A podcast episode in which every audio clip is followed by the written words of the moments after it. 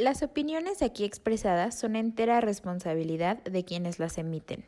Estás escuchando Hora Libre, un momento de reflexión. El comentario del día presenta. Tratamos de proponer ideas acerca de cómo resolver problemas súper filosóficos. Estamos haciendo algo. Primero tenemos que aprender a reconocer que existen. O pueden ser las fotos de género, pueden ser las acciones. Como seguir con el discurso, victimizándolos, seguir con eso. Por si a alguien no le queda este del todo claro el concepto. ¿En dónde está mi sentido de pertenencia? No ha resultado esto de abrazos, no balazos. Y sobre todo por el, por el, por el significado que tiene, ¿no? Ya que el sueño americano se volvería a irse a vivir a un pueblo en México. Hora libre, un momento de reflexión. Comenzamos. Buenas noches, querida audiencia. Mi nombre es Ana Paula y estamos nuevamente en una mesa increíble en hora libre. Y el día de hoy tenemos eh, un salseo terrible. La política mexicana sufrió uh, un, un, un terremoto estos últimos días y pues qué bueno que podemos compartir nuestras reflexiones entre nosotras y pues les voy a presentar el hoy viene muy. Conmigo está, está Dari. Dari, ¿cómo estás? ¿Qué tal va tu día? Hola, Ana Pau. Bien, bien, gracias. Feliz de estar aquí. Me da muchísimo gusto. Y también me acompaña Shay. Shay, ¿cómo estás? La mente jurídica de esta mesa. Súper bien, súper bien. Muy, muy interesante, ¿no? Pareciera una sátira esto de la política mexicana, pero súper contenta de estar aquí con ustedes.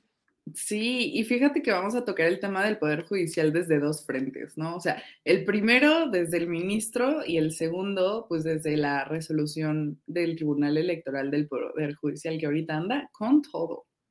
Pero bueno, antes que eso, o sea, bueno, antes de, ya entrar como a temas locochones, este, no sé si alguno de ustedes trae como alguna noticia relacionada con la cultura pop, así de que, no sé, yo les traigo una, por ejemplo, de que Alexa Chung, ícono, este, cuando yo en el 2012 realmente acabo de cumplir 40 años, yo no lo puedo creer, de verdad. Y quien no sabe, sepa quién es Alexa Chung, vive debajo de las piedras, es lo máximo. Este, pero no sé, si alguien trae alguna, alguna noticia de ese estilo. Mm, el estreno de Priscilla. ¡Oh! Chicas, sí. Oh, Oh, una, una gran obra esperada de Sofía Coppola y Amamos. algo así como totalmente opuesto a la película que, que salió con Austin Butler de Elvis.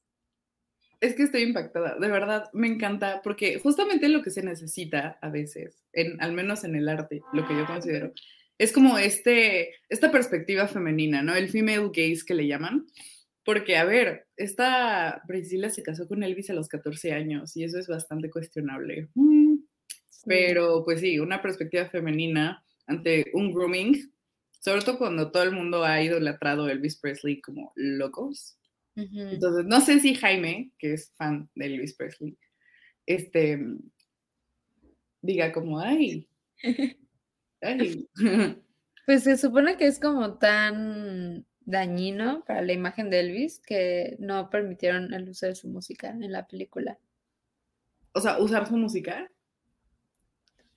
Sí, no, o sea, no pueden usar, no sale su música en la película. Ala, qué rudo. Híjole. Igual he, he, visto unos memes al respecto donde este Austin Butler así de que estuvo seis años preparándose para el papel de método y así, y este Jacob Elordi súper así, ay, pues vi Lilo y Stitch.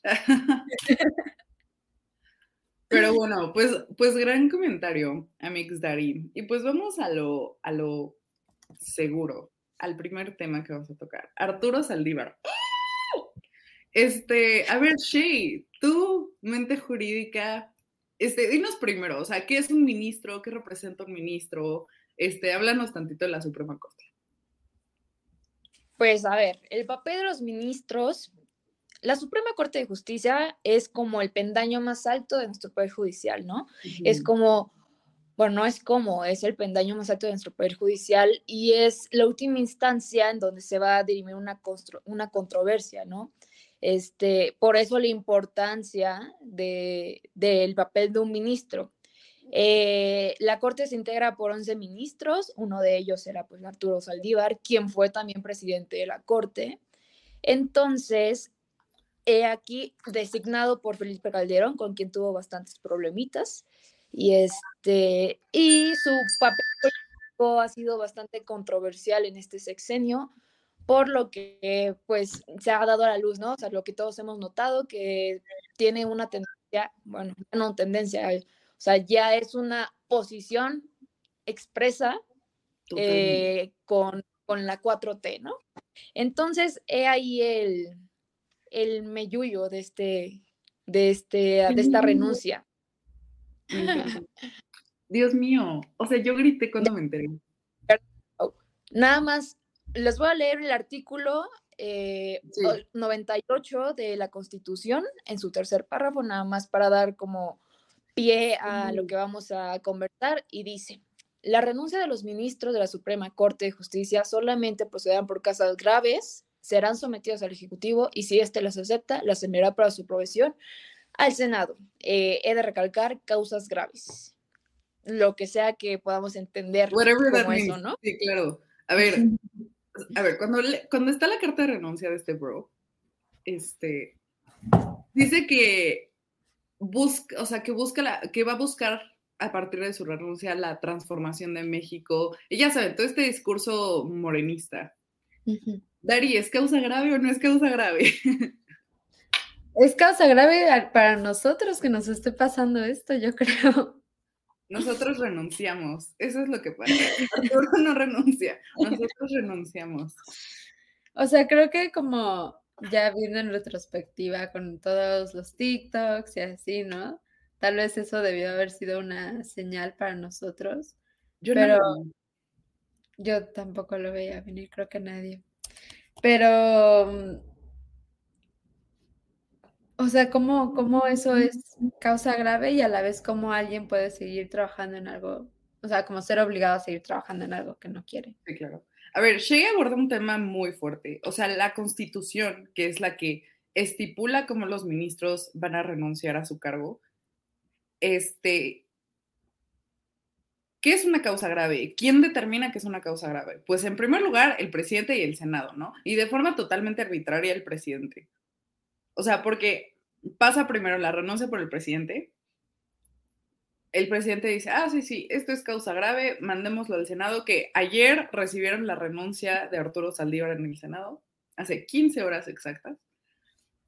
Y ya el Senado se va a pelear, como siempre, para determinar si es causa grave o no. Y creo que eso ocurre mucho en la Constitución.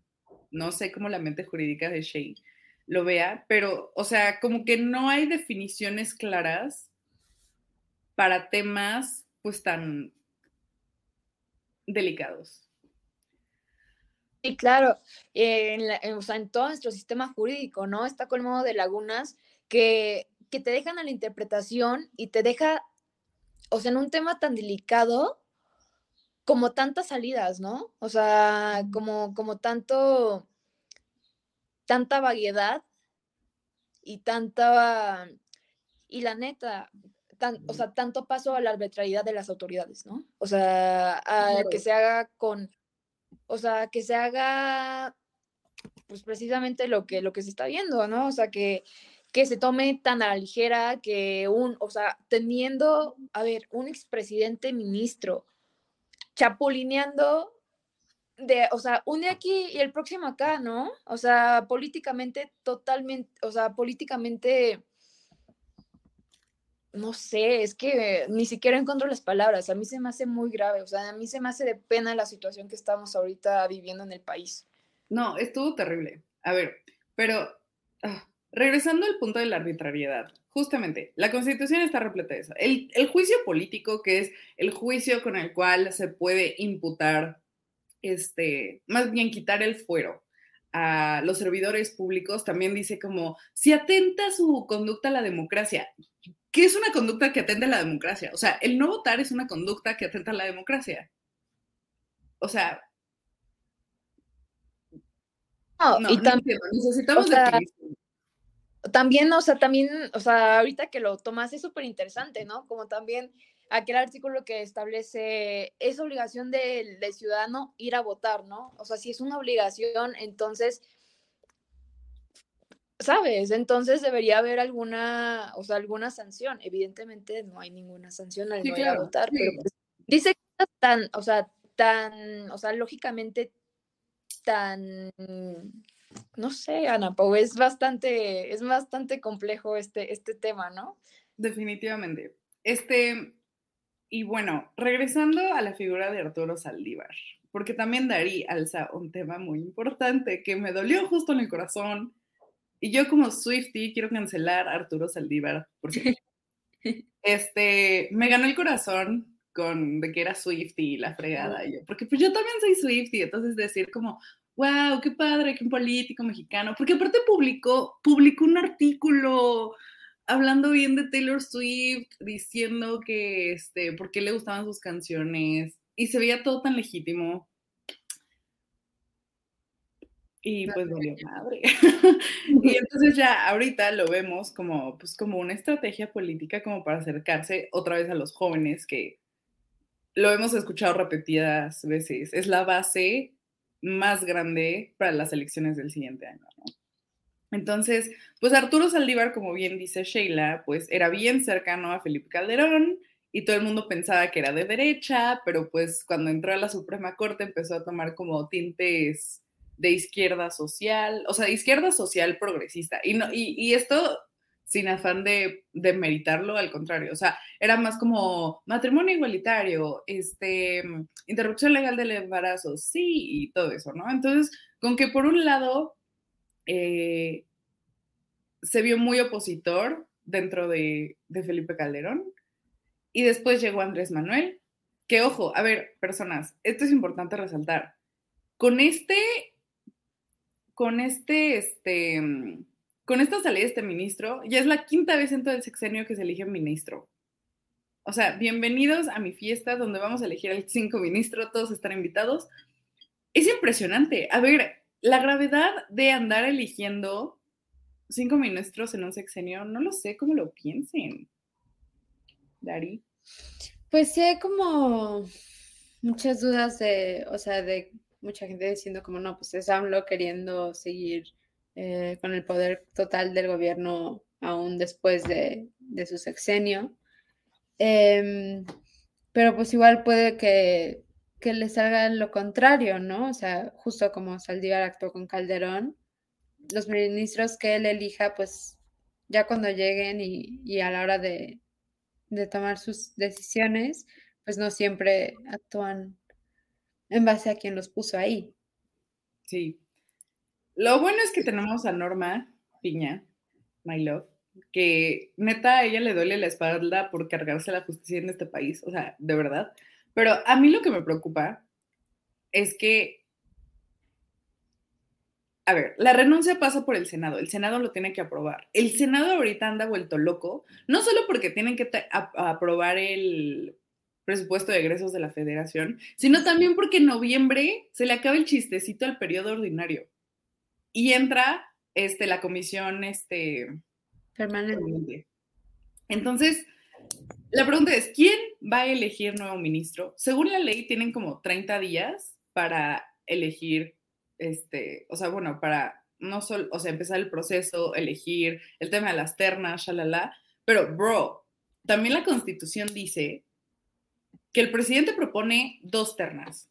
Una la manda. Si el Senado la acepta, pues ya se quedó así. La si no la acepta, manda otra terna.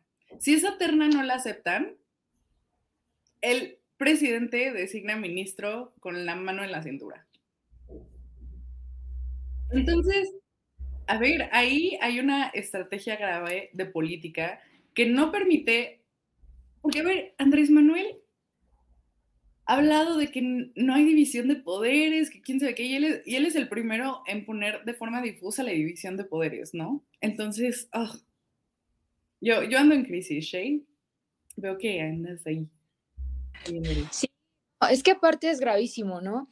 O sea, como que nos dan un preview a lo que, a lo que va a pasar y a lo que todos piensan así, o sea, está en una película, así que no pase, que no pase, que no pase, pero, o sea, muy dentro, o sea, yo creo que ya nos mm. avecinamos a lo que, a lo que nos podemos arriesgar, ¿no? O sea, bueno, no arriesgar, a lo que, a lo que van a hacer o a lo que se expone la, la justicia en este país. A ver, a mí me, a mí me salta bastante, Ana Pau y Dari, no sé cómo ustedes vean, o sea, vean ustedes, me salta bastante la lo que representa un ministro. Yo creo que muchos de los mexicanos este, lo, ven, lo ven como que, ah, pues era ministro, ¿cuál es la labor del ministro? Pues este, limitada información hay, ¿no? Al menos que estudies alguna carrera o algo, o tengas una relación directa con un poder judicial, con una carrera de derecho o gobierno, ¿sabes? Yo creo que es ahí cuando te acercas, porque a ver, y no, no por comentarlo vagamente, este, ni por delimitar, a ningún, a ningún mexicano, pero a ver, hasta en nuestro mismo círculo social, yo creo que podemos notar la desinformación que hay por parte de nuestros amigos sobre la labor tan importante que hacen estas 11 personas. A ver, son 11 personas que que no se quedan, para, yo lo así, no se queda en una ley, no se queda en, o sea, en una política pública, se queda en la justicia del mexicano, ¿no? O sea, se queda, de la o sea, se queda en la, la importancia de que, a ver, yo, yo a veces digo, quien llega a la corte es quien tiene los medios, ¿no? O sea, para, o sea, quien quiere litigar algo en la corte es porque, o sea, tuve, tuve un background de, de bastantes, o sea, de, de, bastante recursos para poder llegar a, a un nivel así. Este, no sé, ya se me fue completamente la idea de lo que iba. Del, o sea, de la mi del ministro. Es, ustedes, a ver, ajá, o sea, mi pregunta a ustedes iba, ¿ustedes consideran que el mexicano le esté dando la importancia o se está dando la, o sea, se tenga la conciencia necesaria de lo que está ocurriendo, o sea, porque a mí me da la impresión de que es una noticia que nos causa impacto a quien puede, puede ver este, lo que se aproxima. Y a ver, esto iba, y ya, ya uní, uní, hilos porque no sabía muy bien de dónde estaba sacando la idea, esto iba de una, de una entrevista que tiene el ministro, exministro, con Ciro Gómez Leiva, donde dice expresamente, o sea, literalmente le empiezan a interrogar sobre la situación del país, que este, y a ver, el argumento de los entrevistadores era como que, a ver, todo va peor, ¿no? O sea, todo va peor, todo, la inseguridad está mal, está mal, está mal, está mal. Y él lo primero con lo que, con, o sea, lo contesta es, sí, pero es en el primer sexenio que se voltea a ver a los pobres. Es que la, la participación de los pobres, es que los pobres, los pobres, los pobres, ¿no? Y luego yo, o sea, va muy, va, va mucho este, este este cuento de la 4T, ¿no? Y ahí lo que yo mencionaba, lo de, lo de la situación, este, lo de la situación económica sobre, sobre los asuntos que han llegado a la Corte, evidentemente sociales también, pero a ver, este, siento que se intenta o que el exministro está tratando comprar al pueblo de una manera muy engañosa, ¿no creen? O sea, Ahora sí se ve como que la lírica de, ay, el pueblo, el pueblo, el pueblo, el pueblo, pero a ver, tu labor realmente, o sea, no, no tenía el contacto con el pueblo, ¿no? Y vuelvo a lo mismo de su reforma, de que, que, sean, que sean electos por el pueblo y demás, pues sí, pero es que es una labor tan, tan técnica, tan importante, que a lo mejor necesariamente no tiene y no debe por qué estar conectada con con el pueblo, ¿no? O sea, si bien es una, es una, o sea, la corte dirime controversias y puede llegar a dirimir controversias sociales importantísimas que tienen como un impacto, yo creo que no se debería estar, o sea, yo sí creo, en mi opinión, no sé cómo ustedes vean, yo sí creo que su labor está aquí, el pueblo está en otro pendaño. O sea, yo no creo que debería, se, deba tener, o sea, se tenga que estar usando esta lírica de que es que la corte y, el pueblo, y eso, o sea, siento que se, se está confundiendo totalmente las labores. El tema de la corte, este, es muy importante que se especifique que es justamente para dirimir controversias, no solo en temas de violación de derechos humanos para el caso de Amparo, sino también en temas este, de inconstitucionalidad, ¿no? O sea, creo que eso es lo, lo principal. Y entonces, el que tú tengas a los 11 ministros debatiendo sobre si una ley, una propuesta de ley es constitucional o no, pues es, o sea, tienen un peso bastante fuerte respecto a cómo se va a proteger y cómo se va a respetar la Constitución.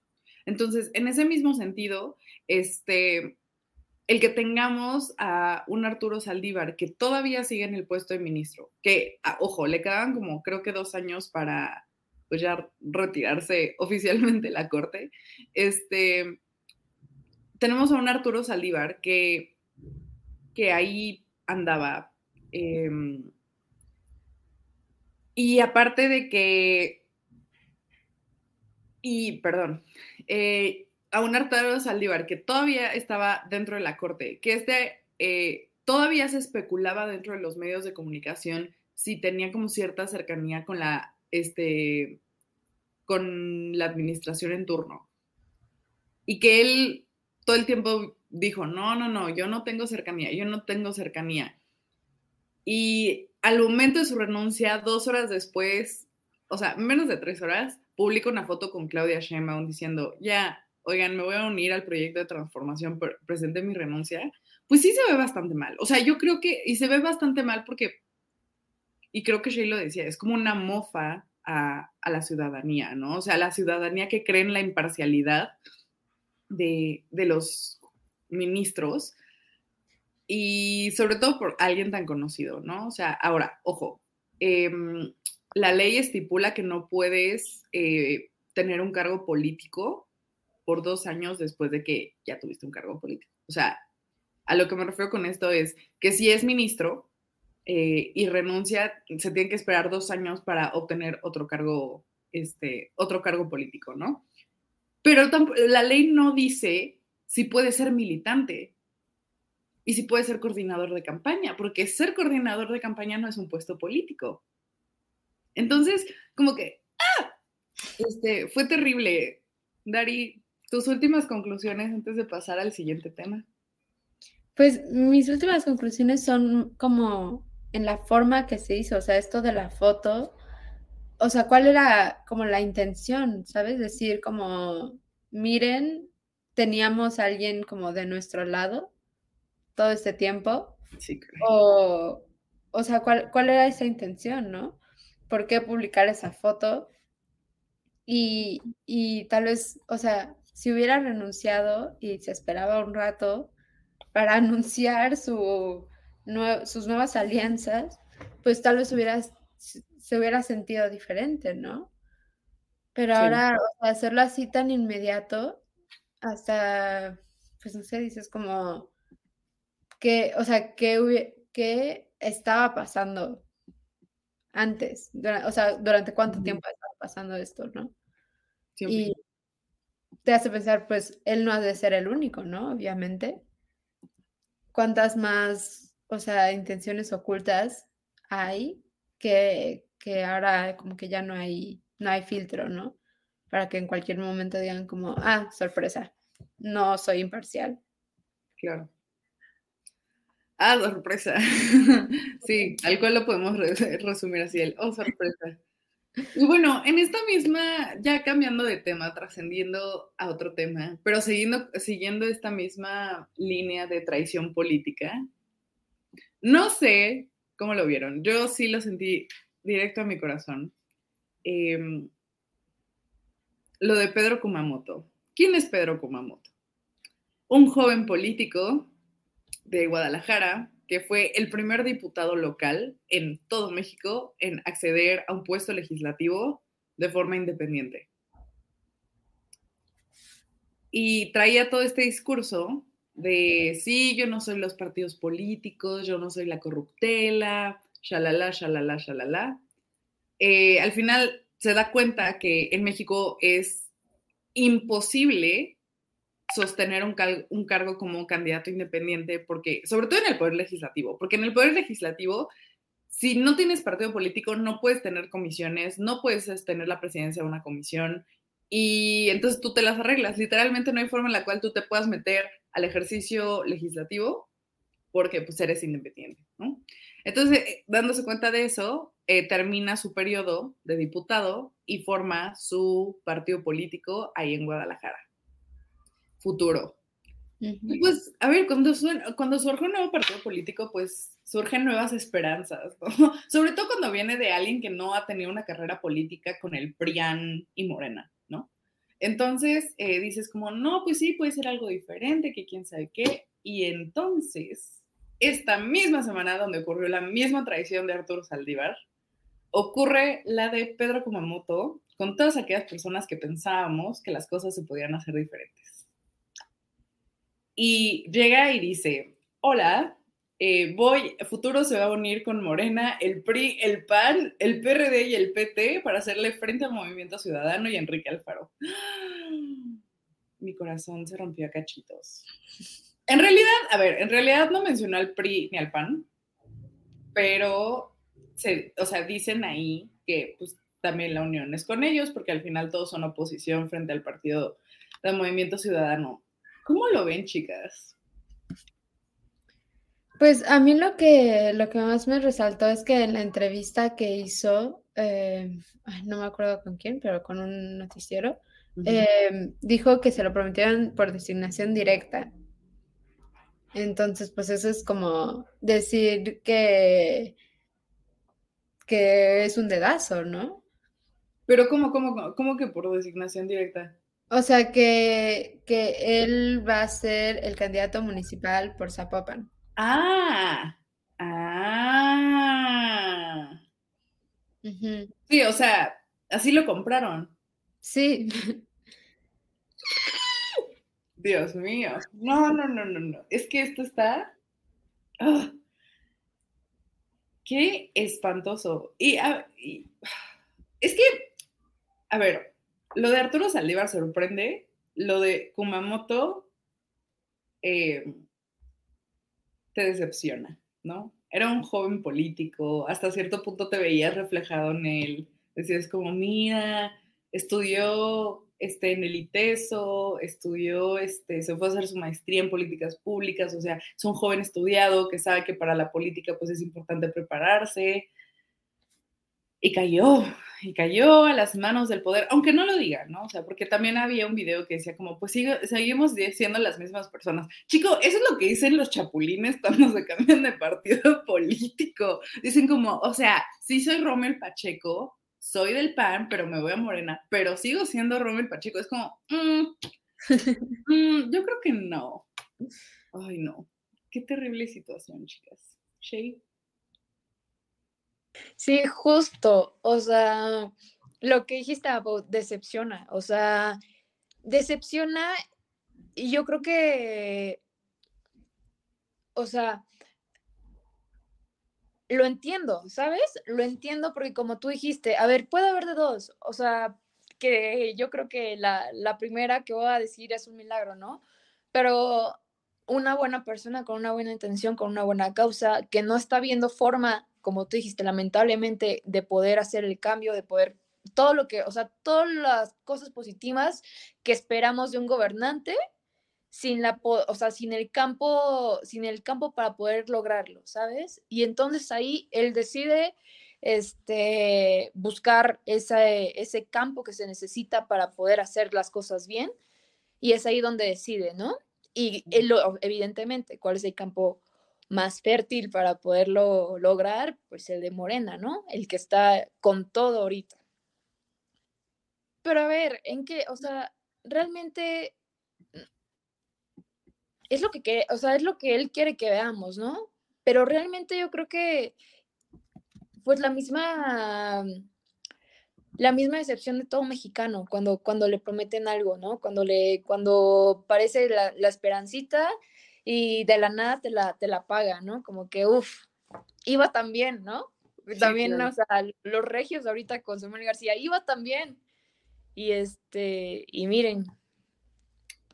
Qué, qué lata, de verdad. Yo lo que creo es que, este, que a ver, hay de dos sopas, también como tú dices, Shay. O sea, hay de dos visiones, ¿no? Está la visión que dices como, no, Miles se vendió, fue él quien quiso. Y está la otra visión que dice como, o sea, el sistema es tan fuerte que aun cuando tú quieres ir contracorriente, te come el sistema. Entonces, mm. a lo mejor nunca sabremos qué fue primero, el huevo o la gallina, pero lo que sí sabemos es que hubiera sido genial que aún así hubiera ido contracorriente. Yo lo que creo es que sí puede haber coordinación política, pero no de esa forma. O sea, Indira Kempis ahorita, este, anda, Indira Kempis es una senadora que pues fue senadora junto con Samuel García, este, por Nuevo León, ¿no? Ya Samuel García pidió su licencia, se volvió gobernador, él ya no está en el Senado, pero Indira Kempis ahí sigue. Y esta morra es eh, de las pocas caras del movimiento ciudadano mujeres, tal cual, a nivel nacional, que pues son conocidas. Y ella se está perfilando para la candidatura, o sea, para obtener la candidatura dentro del movimiento ciudadano.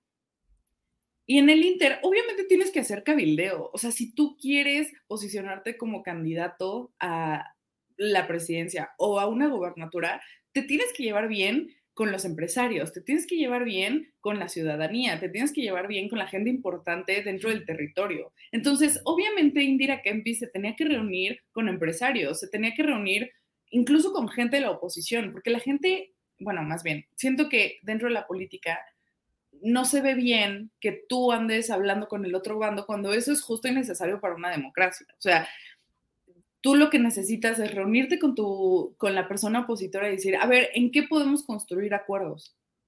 Y creo que eso está bien. Eso sin, o sea, eso sin quitar el hecho de que cada quien tenga un partido diferente.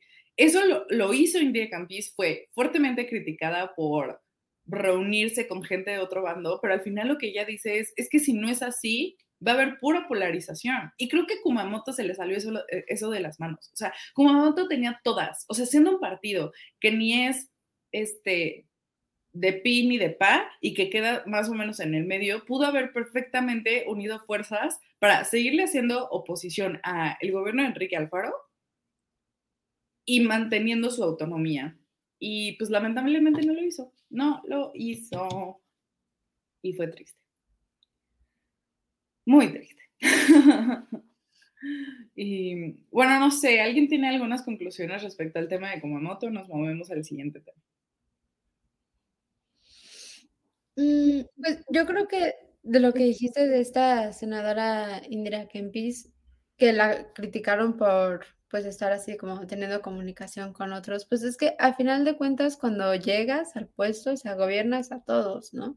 O sea, representas a todos, no solo a los de tu partido. Y tal vez esta misma visión tenía, tenía Kumamoto. Pero pues de todos modos sí queda un poco pues como mal visto. Sí, no, con esto creo que... había estado tirando antes con lo de, ay, ¿cuál era su término? Alianza Gandaya y todo eso. Sí, muy millennial, muy millennial el asunto, pero también ya, o sea, híjole, y a nivel de comunicación política, si tu imagen ya, ya valió, pues chico, va a ser difícil recuperarla. Entonces, pues ni modo. Y vamos al... Em, al último, bueno, mm, sí, al último tema. Em, el Tribunal Electoral del Poder Judicial ha estado muy activo estos días porque, a ver, el Poder Judicial, Poder Electoral, del, no, el Tribunal Electoral del Poder Judicial, este, pues se pone muy activo ya cuando estamos en periodo de electoral, ¿no? Que empezó hace unos meses y pues es quien resuelve controversias de, o sea, de que campaña anticipada, etcétera, etcétera. Y esta semana también resolvió el tema de las candidaturas y la paridad. Y entonces, em, se, van a, se van a nombrar nueve gobernaturas el siguiente año. Nueve son muchísimas. O sea, no son, no son todas, pero sí son bastantes. Y pues obviamente quedó en cuestionamiento el y cómo se las van a dividir si son impar, ¿no? Porque cuando es par, pues ya cinco hombres, cinco mujeres y queda así. Pero, pues la, la definición fue, primero el INE mandó los lineamientos y dijo, a ver, van a ser cinco gobernaturas a las mujeres, cuatro a los vatos. alguien lo impugnó dentro de, dentro de ahí del mismo tribunal, lo impugnaron porque, pues válido, ¿no? O sea, a ver, puedes pensar mal, pero no te quita tu derecho a impugnar cosas.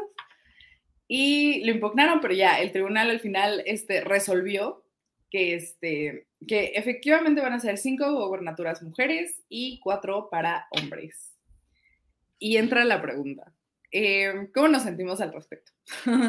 Aquí todas las, todas las opiniones sustentadas son válidas. Pues creo que hay dos enfoques. Creo que uno es como histórico, ¿sabes? Como que esto es un tipo de reparación, eh, de como deuda histórica que tenemos pues a las mujeres, o sea, cuánto, cuánto tiempo atrás hemos tenido estas oportunidades de representación política y otro lado que dice como que las acciones afirmativas hasta que, o sea, qué tan lejos deben llegar, ¿no? Y cuando estás por em, como apoyar a un grupo que no ha estado, que no ha sido apoyado históricamente, estás des, eh, como quitándole oportunidades a otros. Sí, definitivamente. Y bueno, a ver, es una realidad. Gracias a la paridad de género es por lo cual nosotros tenemos gobernadoras. O sea, ahorita son muchas gobernadoras que eso no se veía fácil hace cuatro, cinco años. Y ahorita ya, o sea, podemos decir, mira, hay gobernadoras mujeres. Y después ves la contraparte en esta misma línea de Dari, que es como, sí, pero es la hija de Félix Salgado, que no ha hecho nada por Guerrero. Entonces, Mm, no lo sé, Shay. ¿Tú, ¿Tú cómo lo ves? Sí, justo, a ver, yo siempre voy a aplaudir este tipo, o sea, este tipo de paridad, ¿no? O sea, yo creo que, y como mencionaste, Ana Pau, o sea, es triste que la única forma de que se pueda garantizar que una mujer llegue, o sea, llegue al punto es este, ¿no? Y por otro lado, como las dos ya mencionaron, este, yo creo que se presta a muchas trampas, ¿no? O sea, se presta a... Mm, se presta a que aunque la mujer sea quien esté en el puesto, sea, sea siempre, o sea, y siempre es sabido, ¿no? Y lo vemos, ¿no? Siempre hay alguien atrás quien ejerce la presión. Y es más, o sea, hasta con la candidata a presidenta, Claudia Sheinbaum, no, no, no he visto a alguien que diga, Claudia Sheinbaum va por sí sola, ¿saben? O sea, yo creo que desde que nos la postularon siempre fue como que, ah, es que va, va, va por López Obrador, va porque va a continuar esto, y va esto, y va esto, y lo otro.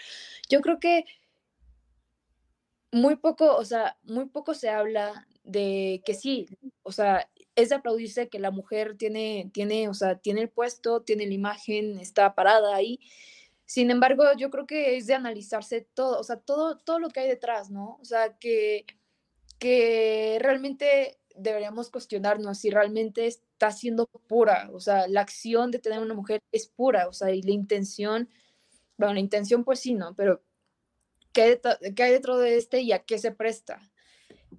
Yo, o sea, yo no le veo, o sea, yo creo y aplaudo la decisión del INE, o sea, de, perdón, del Tribunal Electoral, la aplaudo pero me deja pensando muchas cosas, la verdad. O sea, yo creo que todavía hay mucho trabajo por hacerse en cuanto, o sea, en cuanto a esta paridad de género y que se, o sea, que se viva que se viva puramente, ¿no? Que se viva, que realmente podamos nosotras llenarnos la boca, decir, o sea, tengo la oportunidad de ser gobernadora, tengo la oportunidad de estar aquí en este puesto y esto, y voy a ejercerlo yo sola y voy a ejercerlo con mi conocimiento y voy a ejercerlo eh, por mi mérito, si lo quieren ver así, ¿no? Pero yo creo que es, o sea, y más como, no sé cómo, cómo ustedes lo vean, pero siento que hay muchas personas que ven la posibilidad de, y lamentablemente, o sea, ven la posibilidad de que una mujer puede, puede, perdón por la palabra, pero mangonarse más, ¿no? O sea, puede, puedes tú influir más y meter un poquito más de, pues perdón, o sea, no me gusta decirlo, o sea, hasta me cuesta decirlo, pero, o sea, que, que sea el títere del de ejercicio del poder. ¿Me entienden? No sé, o sea, a lo mejor estoy mal, a lo mejor ustedes tienen otra perspectiva, no sé, les quiero preguntar, ¿ustedes cómo lo No, al final es un análisis de riesgos lo que hace, Shea. O sea, al final, o sea, es un riesgo que se puede llegar a dar, que lo hemos visto, o sea, a ver, es una realidad también, el que, o sea, cuando propusieron a la hija, no, no me acuerdo el nombre de la hija de Félix Salgado. Este, en primer lugar es su hija. Entonces es Nepo Baby. Y aquí no nos gustan los Nepo Babies, ¿no? Pero en, el, en ese mismo sentido, también ves su carrera y dices como, mm, o sea, como que no te suena y no te hace sentido el que su carrera no sea como de la misma forma política. Entonces sabes que al final fue este, una estrategia tipo las Juanitas en la Cámara de Diputados, ¿no? O sea, pones a alguien justamente para que tú lo, o sea, tú manejas la situación y no que ella tenga la autonomía de hacerlo, ¿no? Pero pues también, y yo, y yo coincido mucho, este, es como cuando nos propusieron a Xochitl y a Claudia como posibles, porque todavía no son candidatas oficiales, posibles candidatas a la presidencia, ¿no? O sea, pues qué chido que ya una mujer, ya vamos a tener una mujer presidenta en todos los años que lleva existiendo México. Qué lástima que el que sea mujer no garantiza perspectiva de género, ¿no? O sea, como que te pones feliz, son sustos que dan gusto, ¿no? Entonces, este, pues ya te asustas, te da gusto y pues dices como, queda en, el, en la ciudadanía el decir, este, ¿cómo voy a pedirle rendición de cuentas a, a estas mujeres, ¿no? Y pues bueno, ya nos quedan eh, dos minutos para eh, pues terminar la queridísima mesa del día de hoy. Y pues mi conclusión ante todo esto eh, es que las tradiciones políticas se dan a la orden del día cuando es periodo electoral.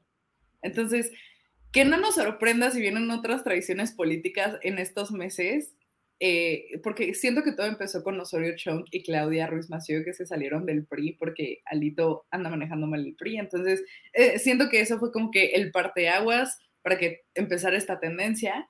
Y pues la siguiente tendencia, yo creo, que va a ser que Marcelito Ebrard va a anunciar su candidatura a Movimiento Ciudadano. Entonces, eh, otra traición política, insisto, que no nos sorprenda, o sea, que nos duela, pero que no nos sorprenda, y pues mantenernos con los ojos bien abiertos como ciudadanía, ¿no?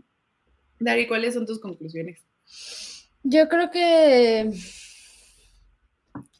no sé, siempre tener tal vez como una pizca de sal, que ahorita van a estar así saliendo unas historias y nos van a querer conmover y, y estos como juegos ópticos de, o sea, por ejemplo, esto de, de las gubernaturas, ¿no? Y nos queremos dejar llevar por qué bueno que finalmente las mujeres están teniendo representación, pero ¿quiénes son estas mujeres?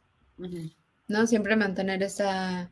Escrutinio, ¿no? Escrutinio, justo. De, de ahorita que pues, todos están intentando conseguir nuestra, nuestra buena opinión, ¿no? Sí. 100% Dari. ¿Y Shay, tus conclusiones? Pues, oh, oh, bueno, yo concluyo este, que está difícil, ¿no? O sea, yo creo que si no, como ciudad, o sea, como, bueno, a ver, en política, pues es política, ¿no? Podemos de, resumirlo así, o sea, pero como ciudadano, ¿qué, o sea, hacia dónde te mueves? Es mi, o sea, es mi reflexión, o sea, tú como ciudadano, ¿qué podemos hacer? O sea, y yo creo que nos, nos perfilamos a que 2024 volvamos a elegir al menos peor, ¿no? O por revancha. Sí, o sea, si no tal vez tener como un, o sea, un candidato que realmente, eh, o sea, o por lo menos a mí personalmente, un candidato que realmente me llene, decir, yo voy con él, me, gustan sus propuestas, me gusta su preparación, me gusta, me representa, ¿sabes? Entonces, ¿Cómo ejerces tu voto como ciudadano? ¿A quién se lo, o sea, yo ahorita me pregunto, ¿a quién, a quién se lo doy? O sea, se lo doy a quien, a quien yo sé que es el menos peor, pero sé que no tiene, o que no tiene, pues esa fuerza, esa posibilidad de ganar, o lo utilizo, como se dice, inteligentemente, ¿no? Y este, y se lo doy para quitarle el voto a Morena, o ya de plano se lo damos a Morena, ¿sabes? O sea, mi conclusión es, ciudadanía, ¿qué vamos a hacer, no? 100%. Me encanta. Me encanta que sus, eh, sus conclusiones estén enfocadas en cómo nosotros tenemos que estar eh, también participando, ¿no? En este, en, tanto en el proceso electoral como en el, o sea, como en el proceso de ser político y decir, a ver, lo de Kumamoto no me gusta y le chance le mando un tuit, a lo mejor una carta, pero un tuit diciéndole como, te la volaste a Mix, esperaba más de ti, ¿no? Y a lo mejor algo le mueve ese brazo, pero bueno. Eh, pues muchísimas gracias, queridísima audiencia, por estar con nosotros este día. Les dejamos aquí nuestras redes sociales, comentario del día.com, diagonal, eh, comentario del día.com, float.page, diagonal, hora libre. Y bueno, nos eh, encuentran en Spotify, Apple Podcast, todos los podcasts habidos y por haber. Y pues todos los días tenemos nuevos podcasts diferentes. Mm, hoy eh, ¿Hoy qué día es? Hoy es jueves, hoy toca, eh, hoy toca el trago económico, bastante interesante. Este, los miércoles toca hora libre, o sea, eh, ah, este, sí. y el día de hoy es miércoles, voces universitarias y Bitácora Internacional, no se nos olvide. Entonces, pues muchas gracias y que tengan bonita día. Gracias, bye. Oye, oye, ¿te gustó la emisión? Entonces, no te la puedes perder la siguiente semana. Y recuerda que puedes escuchar este y otros programas en nuestra página oficial, comentariodeldia.com y en las plataformas de Spotify, Apple Podcast y Amazon Music. Suscríbete y síguenos de cerca en todas nuestras redes sociales. No olvides darle me gusta.